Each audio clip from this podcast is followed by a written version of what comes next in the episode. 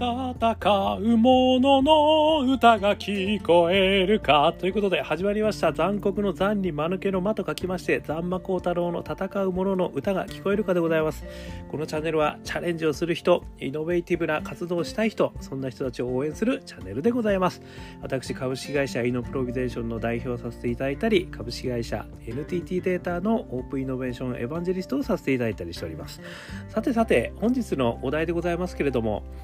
オープンイノベーション疲れに効くツボ39ということでですね。オープンイノベーションにブランディングは必要なの？というですね、えー、素朴な疑問シリーズをやってみたく思いました。でちょっとあのマーケティングの本をですねあの 実際読ませていただいてですねすっかり影響を受けてしまったということでそうだブランディングみたいなのあるなみたいなね話でちょっと今日のお話をさせていただきたいと思うんですけどもあのまあブランディングっていうと難しい言葉になりますけども要はですねあの情報発信をしてねたくさん知っていただく活動をやった方がいいのかそれともねあの割とこう情報発信せずにですね内々にこうやった方がいいのかみたいなちょっとイメージでですねあの私はお話ししたいなというふうに思っています。えー、1つ目がね必要な場合それから2つ目がね必要のない場合それから3つ目がねバランス、まあ、この3つの項目についてですねちょっとお話ししてみたいと思います。まああの、ぶっちゃけ言ってしまえば結論言ってしまえばですね必要な場合もあるし必要な場合もない。と。ね。必要な必要ない場合もあると。ね。両方ありますよね。っていうのがあの、まあ、結論なんですよね。これよくあの私、まあ、活動やってた時にですねあの要はですねイベントばっかりやってて本当にいいのかって言われることがよくあったんですよね。で要はそのイベント楽しくて終わってよかったねみたいなね話で本当にいいのかと。いうことをですねやっぱりこう言われることも結構多かったんですよね。まあそれについてはですねやはりそれは全然良くないですということではあるんですけれどもどうしてもですね、まあ、そのイベントをやることによって、まあ、我々としてはそのブランディングをねやっぱり高めていかなきゃいけないというようなことを考えていたんですけれどもそこに関してはそのイベントをやって楽しい、まあ、もしくはその場が盛り上がるってことが目的ではないだろう。でそこからやっぱり事業創発がどれだけできたんだと、まあ、要は実績がどれだけ出たんだっていうことにねあのなってくるという話があるのでやっぱりねそのブランディング必要なの必要でないのっていうのはこれはねものすごいやっぱりその議論になるんですよね。あのまあ、目的と手段がね入れ替わってんじゃねえかとかねいうこともよく言われちゃうんですよね。要は目的は事業創発なのに手段のイベントばっかりお前ら楽しくやってんだけなんじゃないの？的にね見られる可能性もあるわけですよね。なのでそこについてはですねそういう意味でやっぱりなぜそういう、まあ、ブランディング、まあ、もしくは情報発信をするようなあ活動をする必要があるのか。それから逆にそれがなければ本当にいけないのかっていうところをですねやっぱり一歩引いて考えておく必要があるだろうなとちょっと思ってるということですね。でまずですね1つ目必要な場合ですね。まあこれはあのコンテストですとかねあのアクセラレーションプログラムですとかねああいうの皆さん大々的に外にこう発信されてますよね。あれってやっぱりブランディングにすごくこう重要視されてることだと思うんですけどやっぱりそれが必要な場合っていうのをちょっと改めて考えてみると一つはですねやっぱり認知を変えたいという場合だと思うんですよね。例えばレガシーだと思われてた企業がやっぱりイノベーティブなんだよというふうに思ってほしいとかですね。これはある意味そのまあ、伝統的なねあのことをやってた企業っていうのはすごく、まあ、しっかりはやってるけどあんまりこうあの会社ってイノベーションやってないよねとかって思われちゃうとイノベーションをやってる人たちがあんまりこう寄ってこなくなってくるっていうんですかね、まあ、その会社じゃないところに聞こうみたいな話になっちゃうと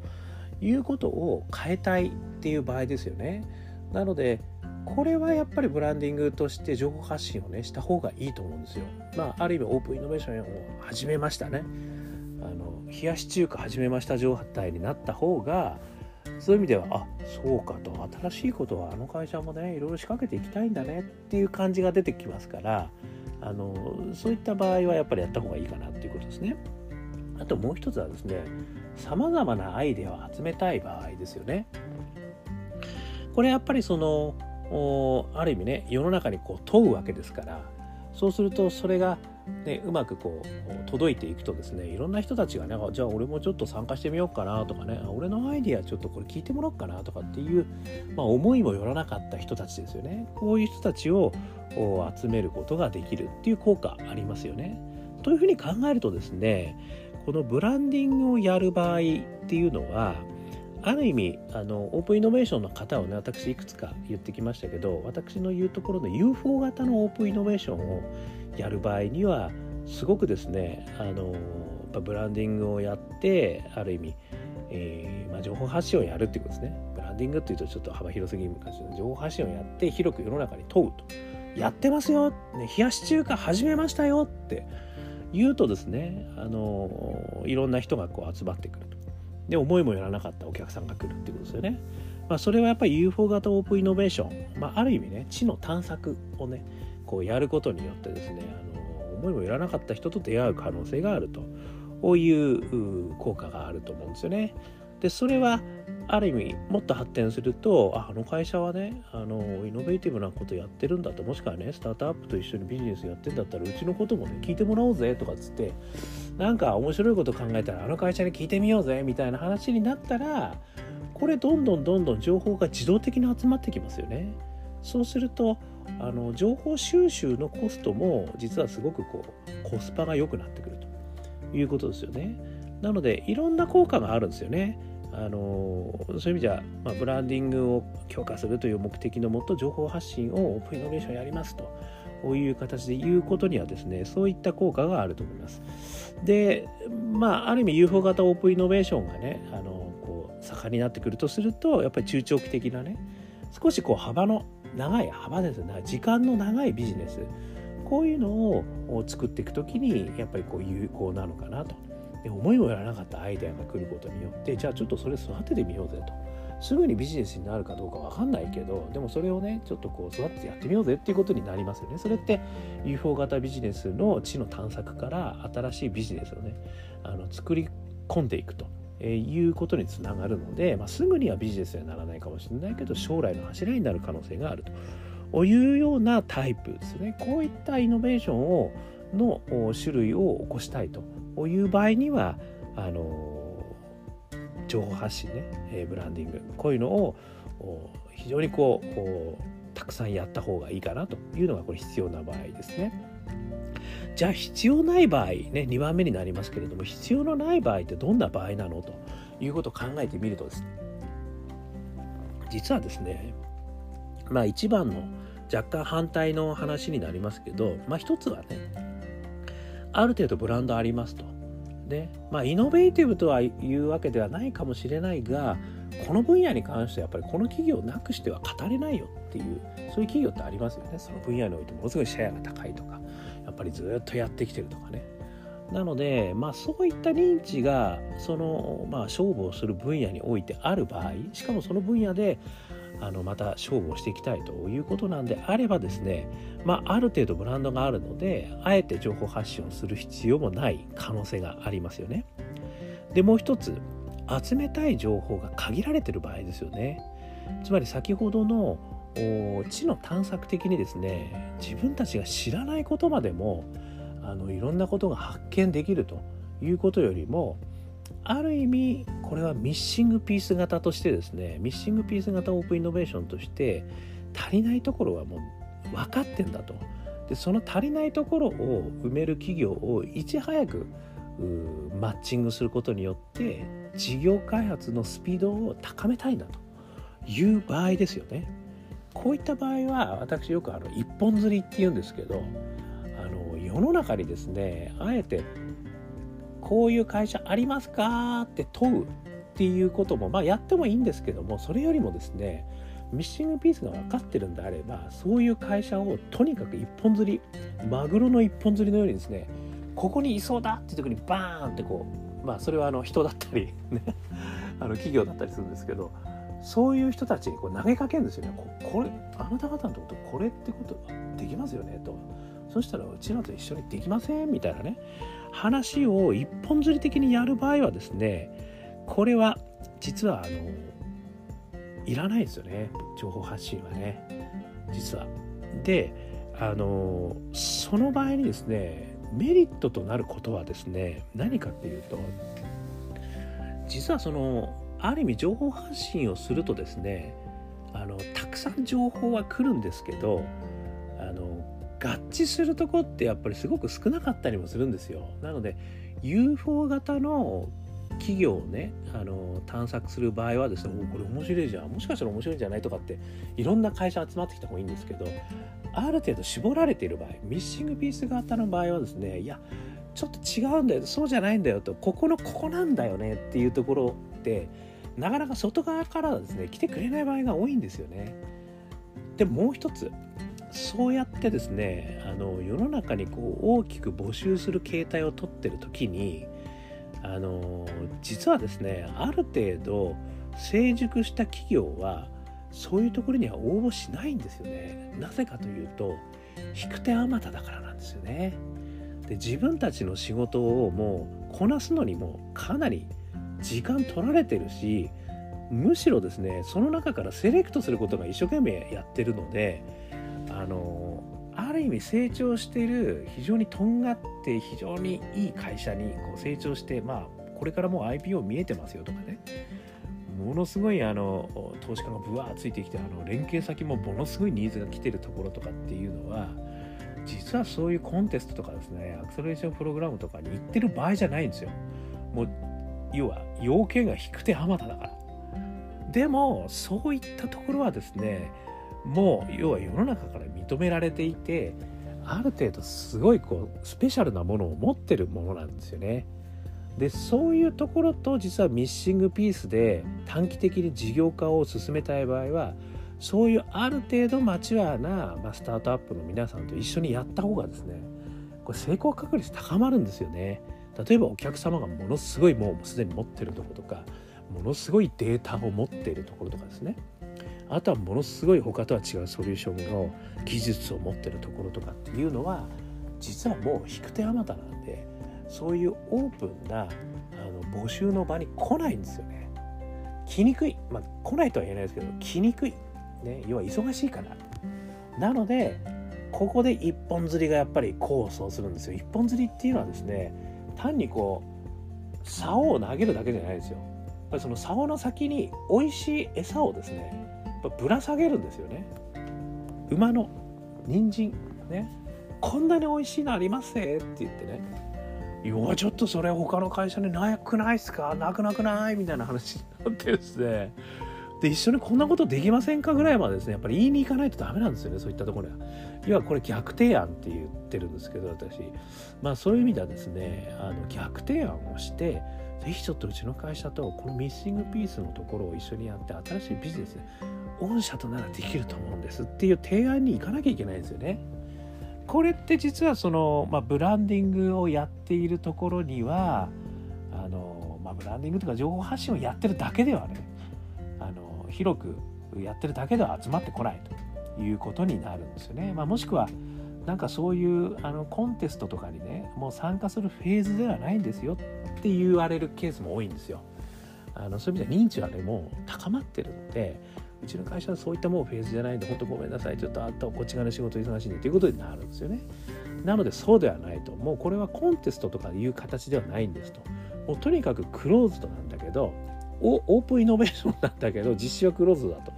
なんだけどもうとにかくビジネスを作ることに集中してますなのでもう限られたメンバーの中で限られたミーティングをもうある意味もうディスカッションミーティングをもう集中してやるんですみたいなね。形に見せた方がそういった会社の方はあの来てくれる可能性が高いんですよね。あの私そういう意味でですねこの丸1丸2ね、え、必要な場合必要でない場合両方実はやったことあるんですよね。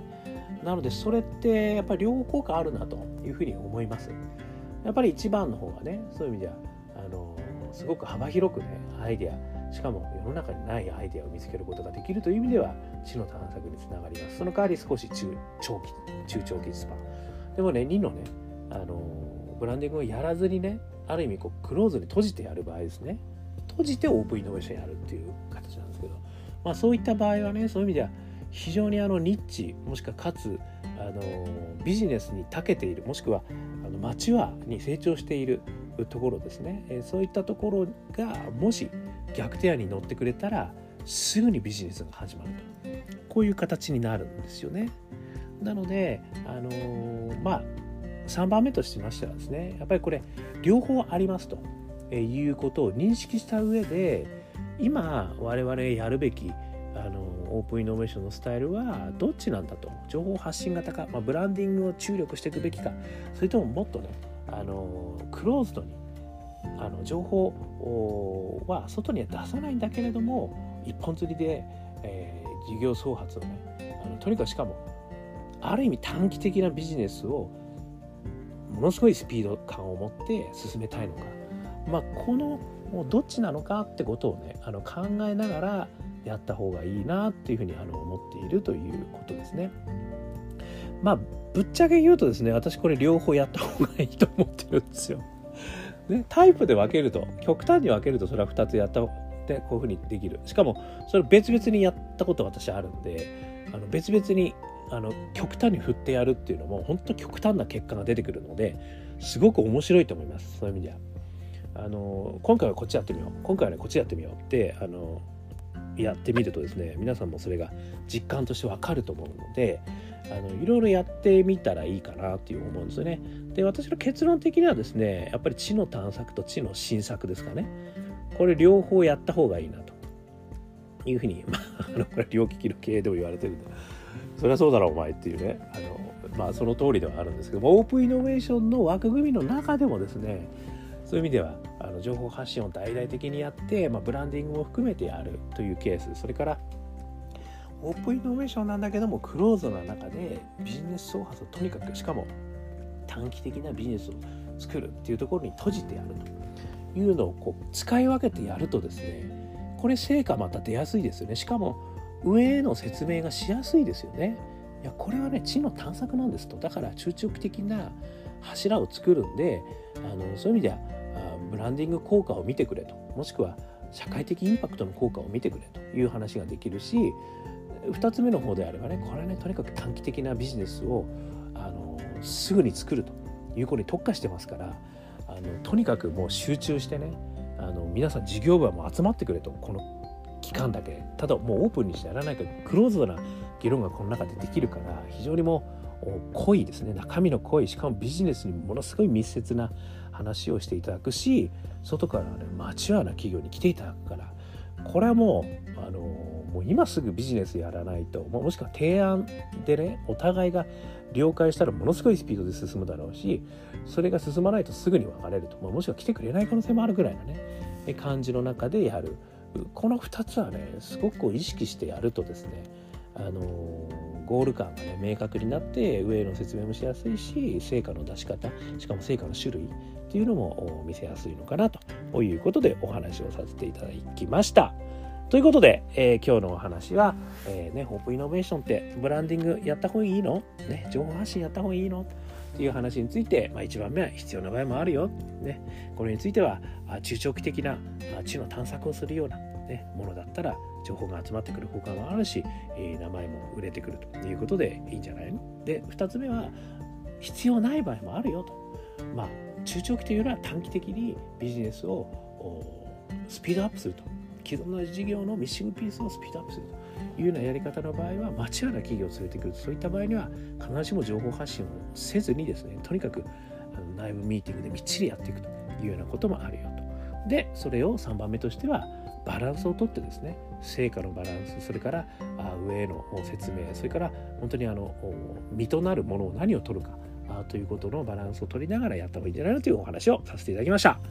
えー、私のチャンネルでですねこのようにチャレンジャー人、ね、チャレンジャーの人それからイノベーションをやってきた人こういった人たちにですね少しでも参考になるような情報をご提供できればいいなというふうに思って毎日配信してますのでもしよろしかしたら登録それからあシェアそれから、えー、コメントね、え、いいね いろいろね、私にアクションを少しでも送っていただくと、あの私は喜びという状況になっておりますので、ぜひぜひまた聞きに来てくださいませ。えー、それでは今日も聞いていただきましてどうもありがとうございました。皆さん、頑張りましょう